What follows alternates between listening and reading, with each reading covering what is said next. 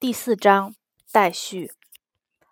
本书写作的灵感来自我在帕夫雷什中学工作时，与刚开始工作的青年教师进行的上百次会面交谈，以及从他们那里收到的数千封信件。我认识许多不同行业的从业人员，但我坚信，没有其他任何一个行业比教师更具有求知精神，更不满现状。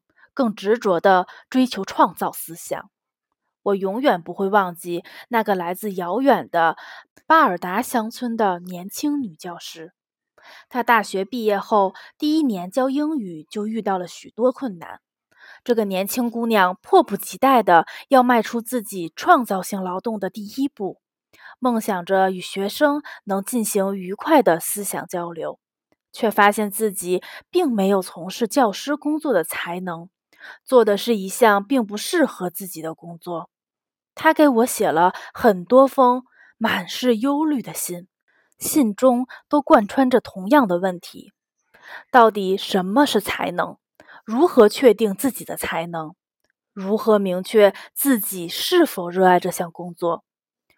我的回复并未让他满意，所以他来找我，想要面对面的告诉我他所忧虑的到底是什么。我将会去往上百所学校，遇到成千上万的老师。”这位年轻的女教师说道。“但我想知道的是，我是否有与孩子们打交道的才能？每一个有文化、有修养的人都追求创造所带来的愉悦和生活上的充实。关于如何在教育年轻一代这项高尚的事业中展示自己的才能。”如何在这个被认为是最有意义、最复杂、最富有人文气息的职业中实现自我？这是一个值得深思的问题。在我收到的很多邮件、参与的座谈中，也曾多次提及这个问题。无论是刚读完中学的十七岁姑娘、师范学院毕业生，还是已经有过成败体验的教师。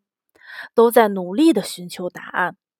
我将以这个问题为切入点，为教师们提供一百条切实可行的建议。